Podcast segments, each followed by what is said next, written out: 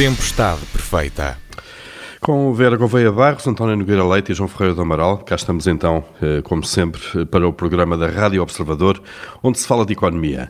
Hoje vamos falar de educação, de formação e salários, vamos à boleia do Estado da Nação da Fundação José Neves, um estudo que está a ser divulgado esta terça-feira e que tem algumas revelações uh, surpreendentes e algumas confirmações que podem ser também preocupantes. Eu sou o Paulo Ferreira e esta é a Tempestade Perfeita.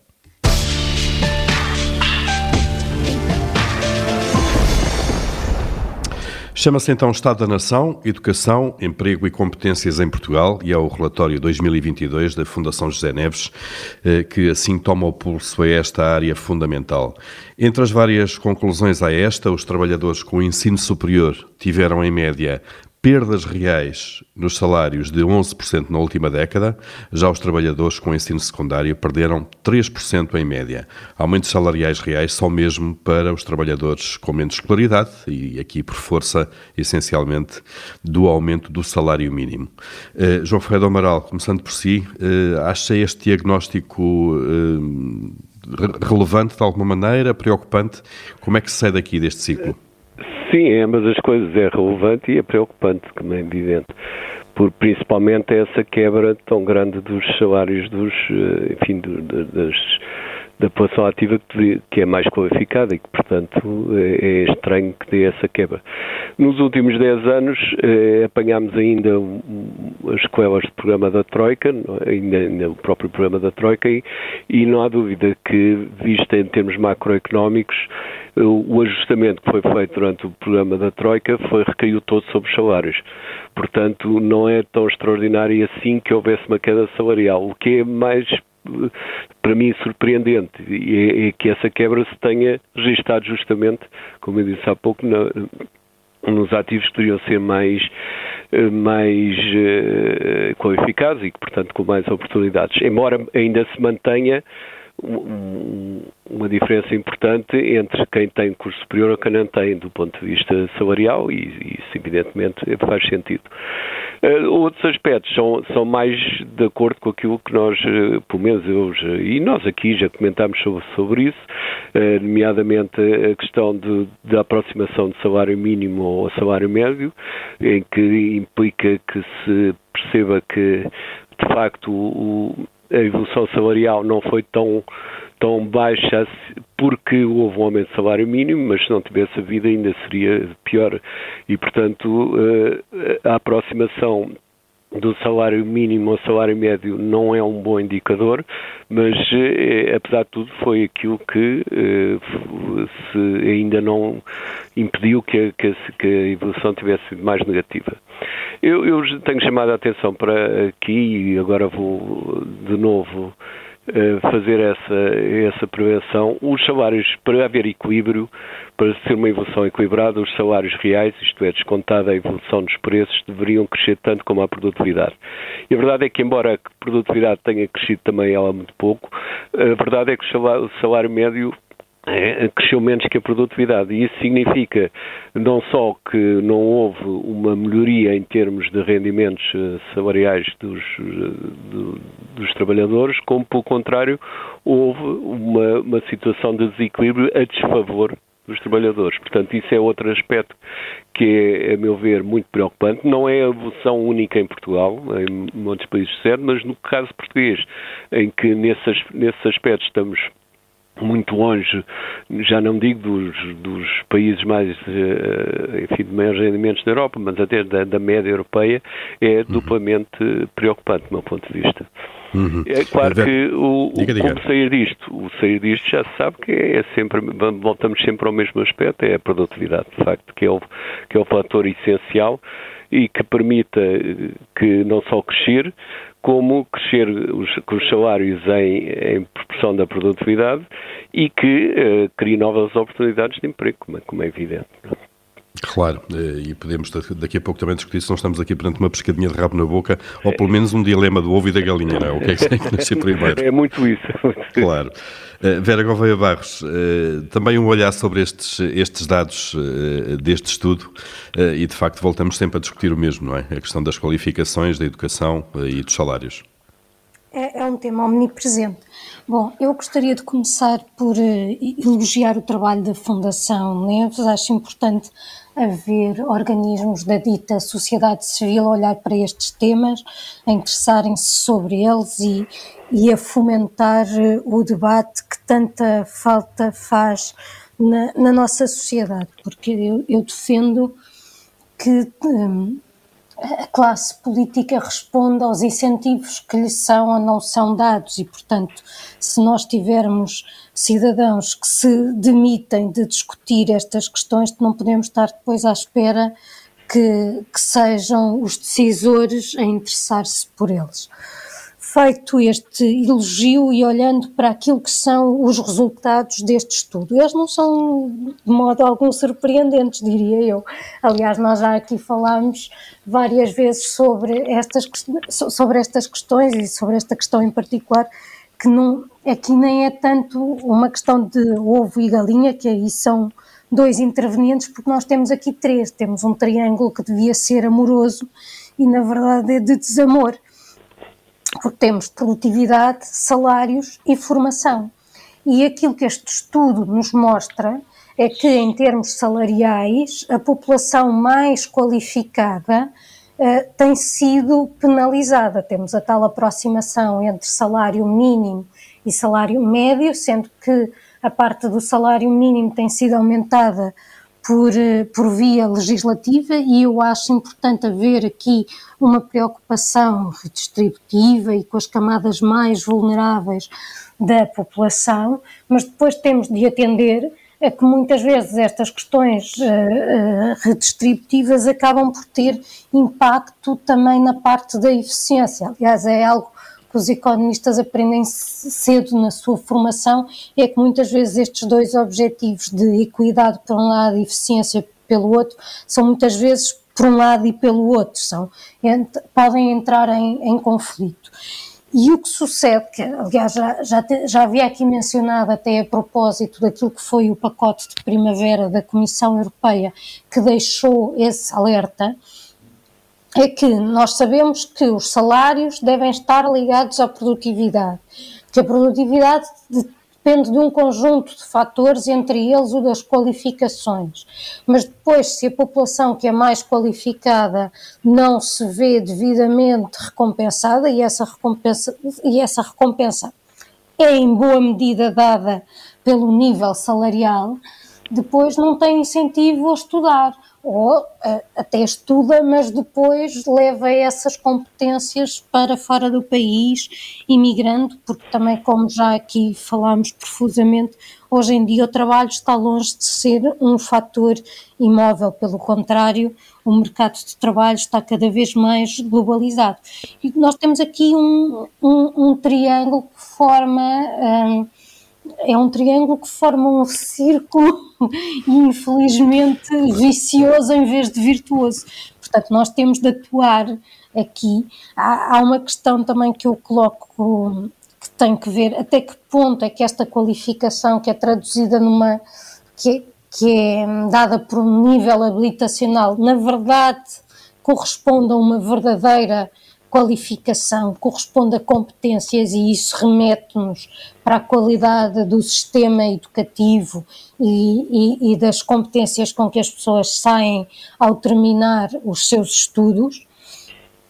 Nós temos, por um lado, universidades que são, que são premiadas, que se encontram nos lugares cimeiros de rankings, mas uh, a média eu, continua a, a, não ser espetacular. Depois temos uh, temos um déficit de qualificações que precisamos dar conta, e isto tem que ver com razões históricas, com pessoas que não puderam estudar e temos de lhes proporcionar um, formação, e isso é um aspecto particular, e isso é um aspecto importante, porque este estudo também mostra que não existe grande formação dada por parte das empresas, aquilo uhum. que era um ensino recorrente que vinha dar às pessoas a oportunidade, numa fase mais tardia eh, da vida, poderem estudar quando uh, não tinham podido fazer na, na devida altura, desapareceu.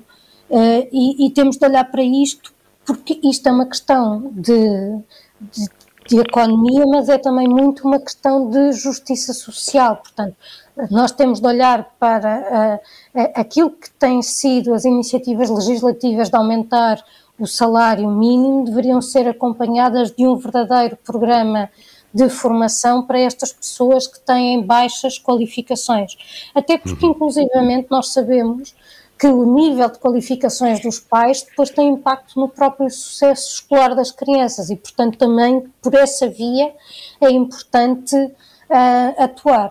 Claro, até dizem que, e há estudos que mostram que é dos fatores mais determinantes.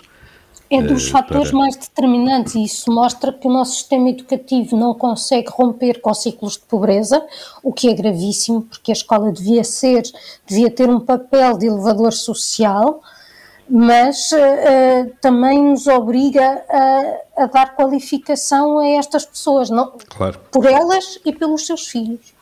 Claro. António Nogueira Leite, como é que olha também para estes números? Há pouco a Vera dizia que de facto não são muito surpreendentes e de facto não. A mim o que me impressionou foi de facto aqui os números, estas perdas de 11% de salários reais das pessoas mais, mais qualificadas. Uh, não, não são nada surpreendentes para quem segue minimamente o tema. Uh, quer dizer, são obviamente negativos, mas não surpreendem. eles correspondem a um período em que, na primeira parte, houve um ajustamento ao desequilíbrio externo que nós tínhamos, em parte por redução de, de rendimentos, não só a rentabilidade do capital baixou, mas também a rentabilidade do fator trabalho baixou significativamente, mas o que nós temos daí para a frente é uma, é, é uma série enorme de anos, que já vamos para aí em oito, oito anos, em que temos discutido imensas coisas, eh, mas não temos feito nada relativamente ao que é o busilis da questão, que é como é que nós aumentamos a produtividade. E nós sabemos como é que podemos aumentar a produtividade, só que isso dá imenso trabalho. Uh, e, e, portanto, discutimos como é que vamos redistribuindo, não nos preocupando muito com o crescimento do bolo. Todas as considerações nos últimos anos andam sempre à volta da redistribuição. Não estou a dizer que a redistribuição não seja importante, é absolutamente central. Uh, agora, uh, se nós tivermos pouco para redistribuir, a redistribuição vai satisfazer cada vez menos pessoas.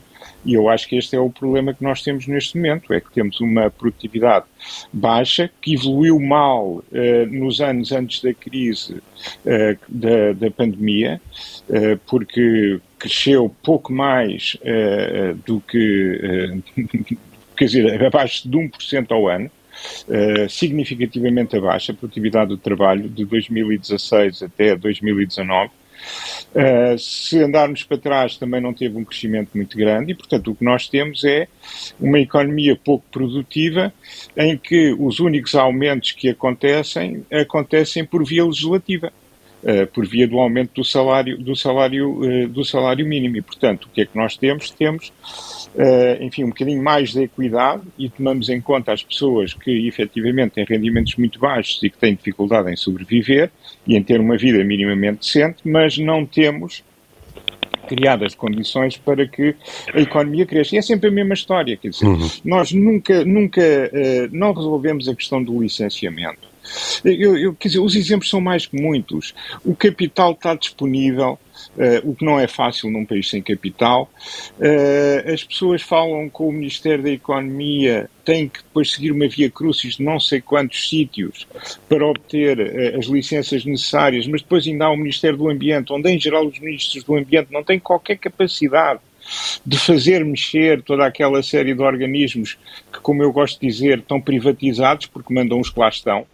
Uh, portanto, é a sua cotada particular. Uh, e, e uh, este é um exemplo. Depois temos a questão da lentidão da justiça, que obviamente que é impeditiva de um melhor crescimento, uma certa aleatoriedade nas suas decisões, nomeadamente no plano da, da, da justiça comercial e da justiça das sociedades, portanto, o que põe um risco adicional que, que era escusado, porque não é a legislação que o causa, é, é a justiça no concreto que acaba uhum. por causá-lo.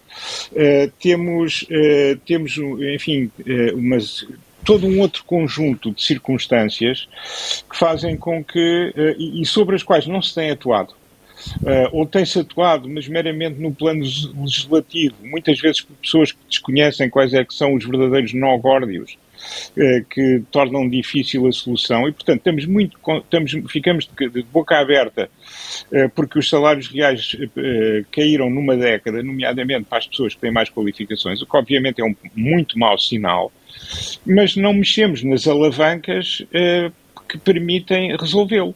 Claro. Uh, e, e, e, e, portanto, enquanto andarmos nesta, vamos, vamos, critic, vamos criticando e fazendo imensas considerações e estudos sobre uma realidade que é cada vez pior. E andamos nisto. Claro. Uh, e, e, isso é que é realmente o que me preocupa, porque mesmo, são, são coisa, muitas das vezes, quando as pessoas uh, criticam esta situação, comparam Portugal com outros países. Mas eu apenas comparar com Portugal com outros países não me resolve nada, quer dizer, dá-me a noção de que nós, de facto, a, a, narrativa, se calhar, não é tão rosa ou tão interessante, no sentido clássico e não político do termo, uh, como às vezes parece ser, mas há, há um conjunto de situações que, se, que, têm que ser resolvidas, que são difíceis de resolver, que dão imenso trabalho, mas se não as resolvermos, não passamos disto. Isto, obviamente, que, que é tempo, desincentivador. Claro. Isto é desincentivador, como é evidente. E, e, daqui a pouco, na segunda parte, já vamos a olhar para o outro lado desta moeda, que é a questão da, das empresas e de qualificação dos, de, dos próprios empregadores. Mas, João Freire do Amaral, e muito rapidamente, para terminar esta primeira parte, estamos de facto a nivelar por baixo, eh, olhando para isto tudo. Sim, é o que os, os dados demonstram, é isso mesmo. Estamos a nivelar por baixo e penso que a evolução deste ano, com a inflação que está aí, com o não acompanhamento dos rendimentos salariais da inflação, vai agravar ainda mais o problema, provavelmente. Portanto, eu, já era urgente, cada vez se torna mais urgente avançar, de facto, numa política de produtividade como deve ser. Eu penso que há os aspectos macroeconómicos, os aspectos de enquadramento geral, como a justiça, com que o António referiu e, e outros aspectos de enquadramento geral, mas há também um trabalho a fazer, do meu ponto de vista, que é mais uh, minucioso, mas pode ser feito, que é de comparação entre os setores mais importantes da economia portuguesa com os outros países, o que é que, quais os setores que se comportam menos mal do ponto de vista de, produtividade, quais os que se comportam pior e o que há a fazer para melhorar esses que se comportam pior a nível já setorial e não apenas macroeconómico. Portanto, há, claro. praticamente todos os níveis de estudo da produtividade e de, e de de ações para melhorar está praticamente virgem nos últimos anos, infelizmente. Claro, e falta é fazer. Muito bem, vamos abrir o nosso habitual Comitê de Crédito eh, para aprovar eh, ou reprovar aquilo que se vai passando. Vera Gouveia Barros, eh, começando por si e pela parte boa, pelas aprovações. Eu vou aprovar o conjunto de 85 medidas de simplificação da interação com a Segurança Social que foram apresentadas ontem. Não sei se são exatamente as 85 medidas dignas de aprovação, Uh, mas sem dúvida que subscrevo este espírito de eliminar redundâncias uh, que existem em boa medida porque a gestão financeira da segurança social é separada da da autoridade tributária e depois uma não comunica com a outra trabalhando de forma ineficiente.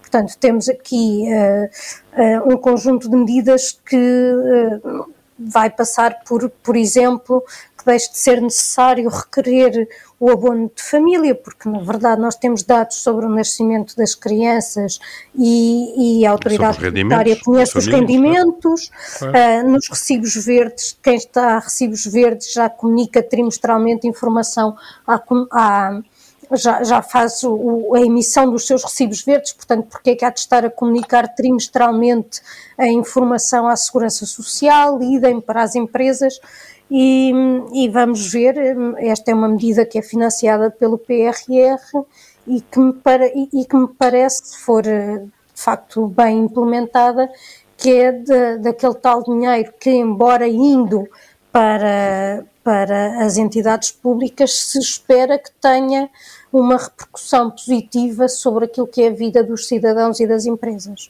Muito bem. António Nogueira Leite, qual é a sua aprovação? Olha, eh, num âmbito mais distante da economia portuguesa, eu aprovaria eh, a proposta da Comissão Europeia eh, ao Conselho Europeu relativamente à candidatura da Ucrânia e também, julgo eu, que de, da Geórgia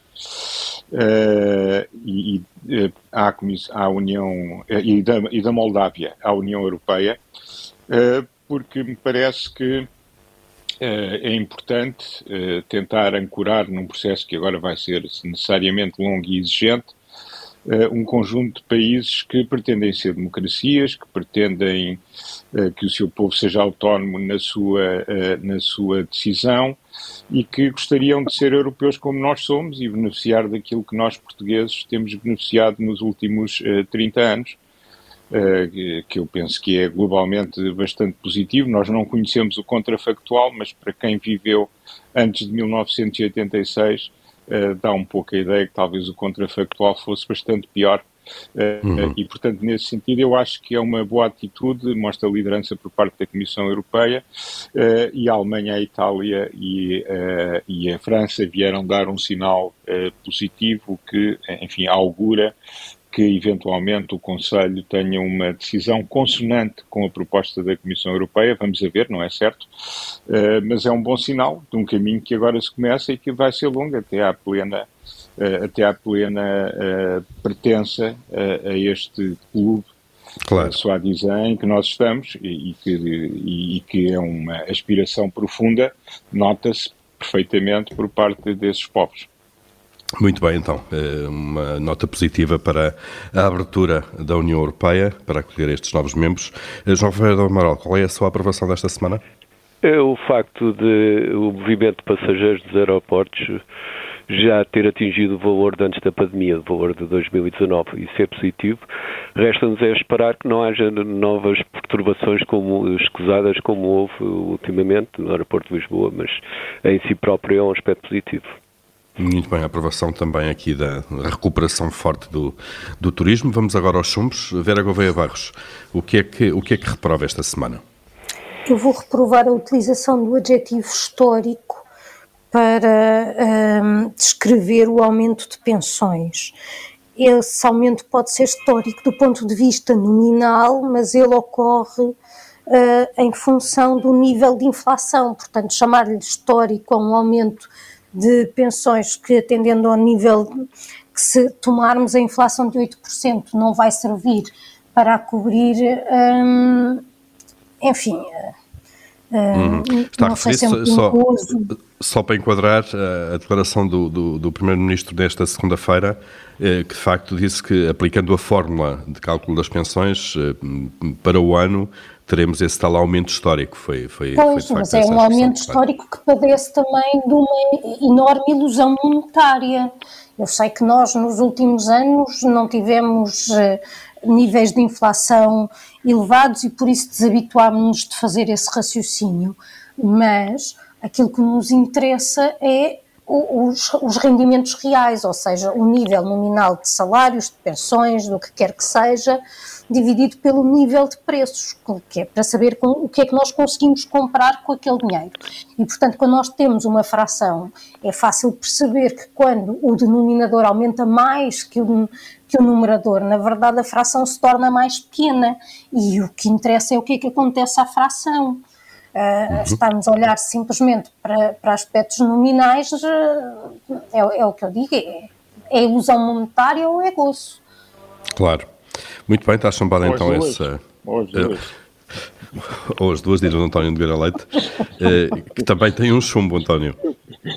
Tenho, tenho. Uh, eu era para não trazer este tema, porque ele está na, na, atualidade e já foi coberto, enfim, em todos os ângulos uh, por muita gente, uh, mas vou trazer, tem a ver com a. e vou explicar porque é que trago. tem a ver com a atual situação no, no Serviço Nacional de Saúde, portanto, na parte pública integrada do nosso sistema de saúde, Uh, que tem, obviamente, isso é reconhecido por todos, uh, e algumas pessoas até explicaram de forma detalhada uh, onde é que estão os problemas e o que é que é, eventualmente, medidas para os solucionar. mas a minha questão, eu trouxe-o porque isto, não, isto é apenas uma amostra do problema que vamos ter se continuarmos a empurrar as questões com a barriga e não as resolvermos verdadeiramente. Eh, porque todos sabemos, essa informação é pública, que uma parte muito substancial uh, dos médicos do Serviço Nacional de Saúde vão se reformar uh, ao longo desta década, uma, um, uma percentagem muito significativa nos próximos cinco anos. Uh, e isso vai fazer com que os problemas que agora causam o transtorno que causam e o alarme social que causam vão aumentar significativamente. E, portanto, se desta vez não começarmos a resolvê-los de uma forma estrutural e de uma forma estruturada, organizada, com devido planeamento e com a dotação dos instrumentos que estão adequados nos diferentes níveis de atuação, vamos ter um problema muito pior que vai, eh, enfim, eh, degradar algo que é uma das eh, conquistas da democracia mais unânime entre a população portuguesa, que é o Serviço Nacional de Saúde. E, portanto, era importante que substituíssemos a retórica pela ação, porque os tempos que aí vêm são tempos mais difíceis e temos que encontrar em tempo as soluções e não remendos sucessivos que, a certa altura, deixarão esses sequer de ser possíveis. Claro, planear, porque os dados estão aí. João Ferreira do Amaral, qual é o seu chumbo desta semana?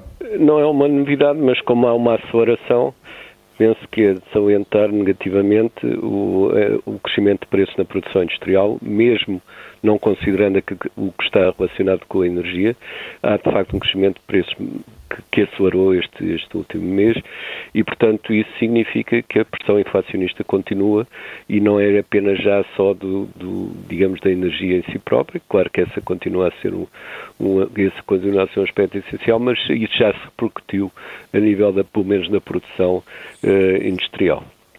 E, portanto, a pressão eh, sobre os preços vai continuar mais cedo ou mais tarde meses, acabará por chegar ao consumidor, não é?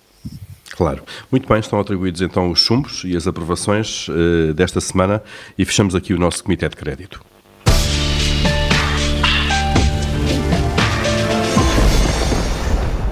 Vamos ainda olhar uh, para, para este estudo da Fundação José Neves. Há aqui mais dois dados, agora vamos olhar um bocadinho para aquilo que se passa dentro das empresas. Uh, temos estado a falar muito do contexto uh, económico e de políticas públicas. e há aqui dois dados também. Portugal continua na cauda da Europa na, na, qualificação dos empregadores, isto é, dos gestores e dos gerentes das empresas. 47,5% dos empregadores têm baixas qualificações em Portugal, praticamente o triplo da média europeia. e depois também há aqui uma fraca aposta, se quisermos, das próprias empresas na formação dos trabalhadores. Uh, apenas 16% uh, faz essa formação permanente. António Nogueira Leite, uh, há aqui uma parte da cultura empresarial, das empresas e dos empresários, que também é preciso mudar, não é? Não, claro que é preciso mudar a cultura empresarial e há muitas situações que, eh, em que, eh, de facto, eh, as práticas de bom governo, até em benefício próprio, são esquecidas e são subordinadas a outros interesses que acabam por gerar ineficiências e que acabam por gerar atraso e, enfim, e falta de capacidade de resposta da economia às necessidades do país, por culpa também eh, dos empresários. Portanto, não há aqui inocentes, todos nós temos a nossa cota parte de culpa, uns mais, outros menos, alguns bastante pouca, outros bastante. Uh, mas eu devia dizer que estes, resulta estes, resultados têm que ser lidos com, uh, com uh, granos salis, ou seja, nós temos que ter em conta que há uma parte enorme da nossa, do nosso tecido económico que são microempresas. E mesmo algumas pequenas empresas que estão muito próximo de, de serem microempresas, em que o, o, e há uma parte grande do emprego que está aí, Uh, e em que de facto a produtividade é baixa, as qualificações dos gestores são baixas, uh, mas uh, o resultado acaba por refletir mais a estrutura da economia do que um sistema em que as pessoas mais qualificadas são substituídas por pessoas menos qualificadas. Ou seja, muita da nossa economia uhum. é, é, a oficina, é o pequeno ateliê, é, o, é, o, é a pequena é o café, loja. Claro. É o café, é, é, etc. É, o, enfim, é a pequena unidade turística gerida de uma forma quase, uh, quase artesanal e muito pouco técnica, e, e portanto, isto também reflete uma realidade, em parte, reflete uma realidade em que a estrutura de, de, parte das nossas empresas é, é, é, quase pouco mais do que autoemprego. Uhum. É um pequeno negócio em que a família sobrevive, é o, é o, é o pequeno desenrasca que se estrutura por razões fiscais sobre a forma uh, empresarial, por aí fora. Uh, e, e, também, e que muitas vezes no passado estava na economia subterrânea, porque o fisco não chegava lá e, e portanto, uh, não existia, pura e simplesmente.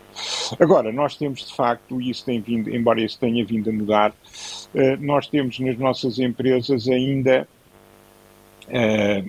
uma cultura uh, que, é muito que começa a ser muito diversa, ou seja, temos empresas que comparam bem com as melhores práticas internacionais e, muitas vezes estamos a falar de empresas de média dimensão e algumas de grande dimensão, pelo menos no plano nacional.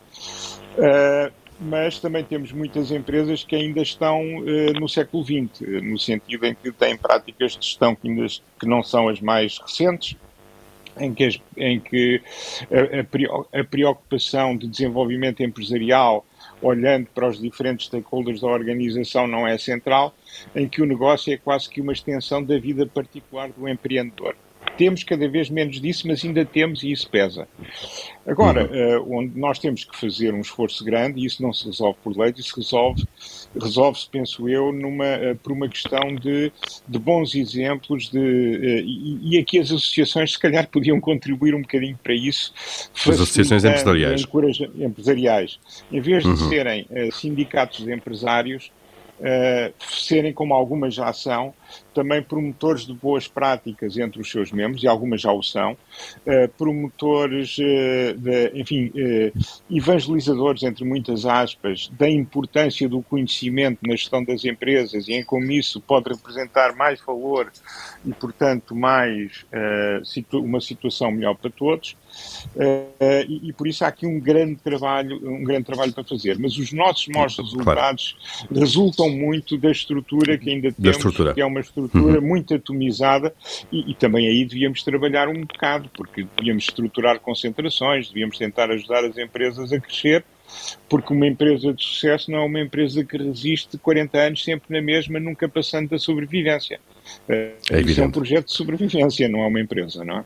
Muito, muito trabalho também a fazer aqui, João Ferreira do Amaral, da, da, da parte de, de, empresas, empresários, eh, é, mesmo atendendo a esta estrutura, como diz o António. Sem dúvida, eh, evidentemente que a nossa estrutura empresarial também reflete o nível de qualificação geral do país, que é baixo, como nós sabemos, e, e muito mais baixo, aliás, do que eh, se esperaria estando integrado já há tanto tempo no espaço europeu, embora também saibamos que as coisas têm melhorado. Mas a, a diferença ainda é muito grande ainda está longe de estar.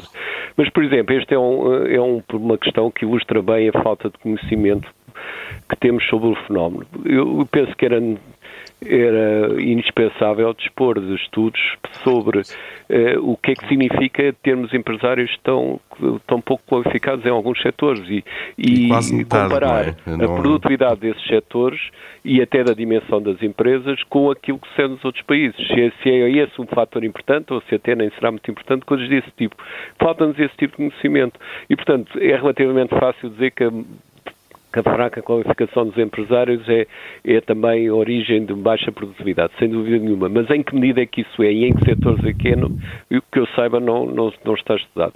E como isto são inúmeros os problemas, portanto, é esta questão que eu suspeito que é muito pior em Portugal que nos outros países europeus, eh, mesmo ainda a um nível mais fino dos setores de atividade e de das empresas, etc., merecia, de facto, um estudo eh, completo sobre, sobre a situação para se poder depois, eh, quer a nível das associações empresariais, e concordo com o António, que esse é um, é um, nível essencial para a melhoria da produtividade, e algumas já, já o fazem, muitas vezes mais até melhoria da competitividade do que da produtividade, embora as duas coisas estejam ligadas, mas não são a mesma coisa.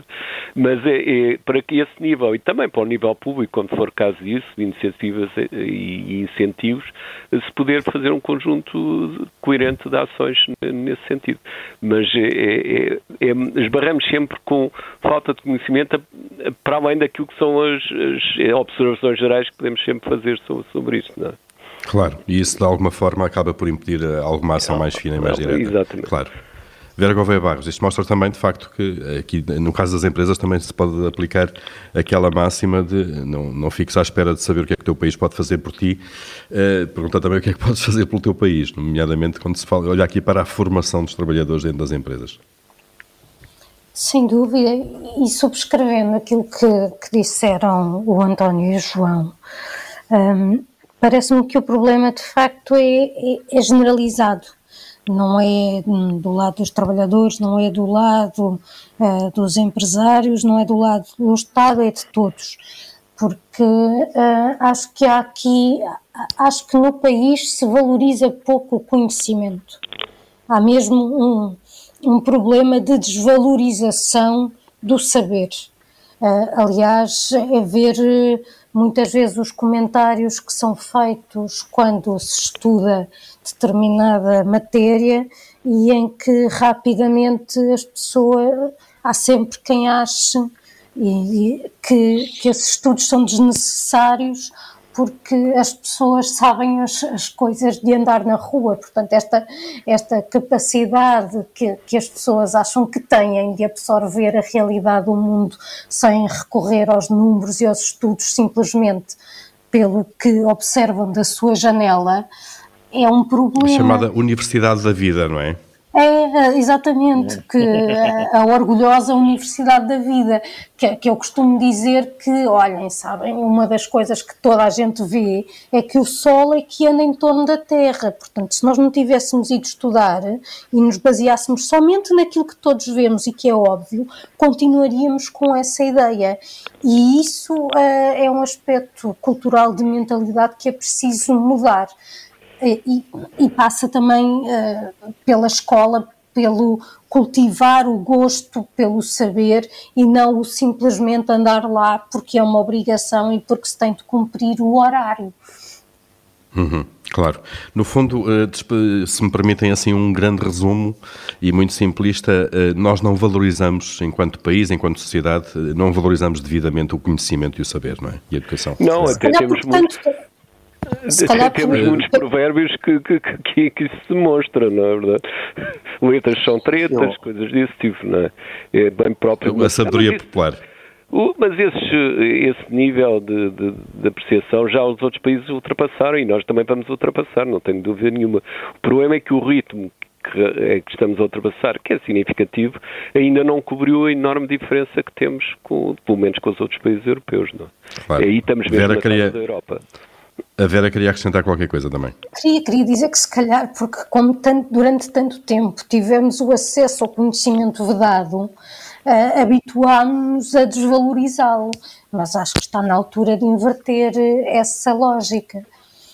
Muito bem, e nós cá estaremos. António, força.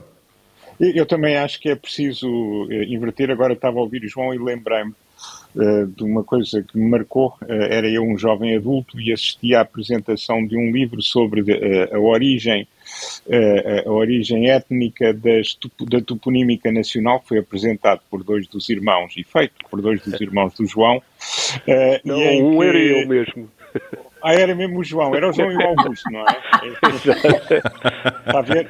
Foi, foi, há tanto tempo, foi há tanto tempo que eu me tinha esquecido. E, e, uma, e, uma, das, uma das declarações que ficou, e, uma das, e foi, isto foi nos anos 90, julgo eu, e uma das declarações que ficou e que me marcou foi uh, terem dito que uh, os portugueses leem pouco e se nós, e se nós uh, enfim, ponderarmos pelo nível de rendimento, nós estamos certamente entre os, nos países do mundo em que as pessoas menos leem, menos liam. Eu espero que agora as pessoas leiam mais e estudem mais, mas foi uma coisa que me marcou perceber que estávamos numa situação tão extrema há, há 20 e tal anos, é facto, mas estávamos numa situação tão extrema relativamente àquilo que é uma fonte de conhecimento prévio à atuação. Uma pessoa não pode atuar sobre o que desconhece, deve atuar sobre o que conhece e, como dizia a Vera muito bem, e o, e o Paulo não é a universidade da vida, porque isso enviesa completamente o conhecimento. Nós temos que ter um conhecimento apurado das coisas para poder intervir. Claro. E profundo. Já tenho aqui o João Miguel Santos a dizer-me falta um minuto e, portanto, vou-vos pedir uma frase para a vossa tirania desta semana. João Freire do Amaral, qual é a sua? Pedi ao Conselho Económico e Social que fizesse estudos sobre a produtividade e propostas de ação Muito bem. Entre os parceiros sociais pode haver consenso ou pode haver posições diferentes, mas conhecer tudo isso é, é fundamental. Eh, até porque tudo aquilo que temos falado neste e noutros programas nos leva por aí. Vera Gouveia Barros, qual é a sua, a sua tirania? Eu vou mandar a autoridade tributária rever a sua posição a respeito da não aplicação da taxa reduzida de IVA aos serviços de reparação de elevadores, de forma a respeitar aquilo que foi a decisão do Tribunal de Justiça da União Europeia sobre o assunto. E por rever, eu quero dizer não apenas passar a cobrar a taxa reduzida, mas também ressarcir aqueles que indevidamente foram obrigados a pagar a taxa normal. Devolver aquilo que foi cobrado a mais. Muito bem, António Nogueira Leite, a sua tirania? Mais do que uma tirania, é um desejo que a Fundação José Neves continue, como outras, a produzir estudos importantes que nos ajudem a conhecer mais e que possam aprofundar este, nomeadamente para responder à questão que o João levantou, às questões que o João levantou, com as quais estou de acordo. Apoiado. Muito bem, estão, Está, estamos, estamos todos de acordo, então, e termina aqui esta tempestade perfeita. Eh, nós regressamos na próxima semana. Até lá, já sabe que nos pode ouvir sempre em podcast nas plataformas habituais.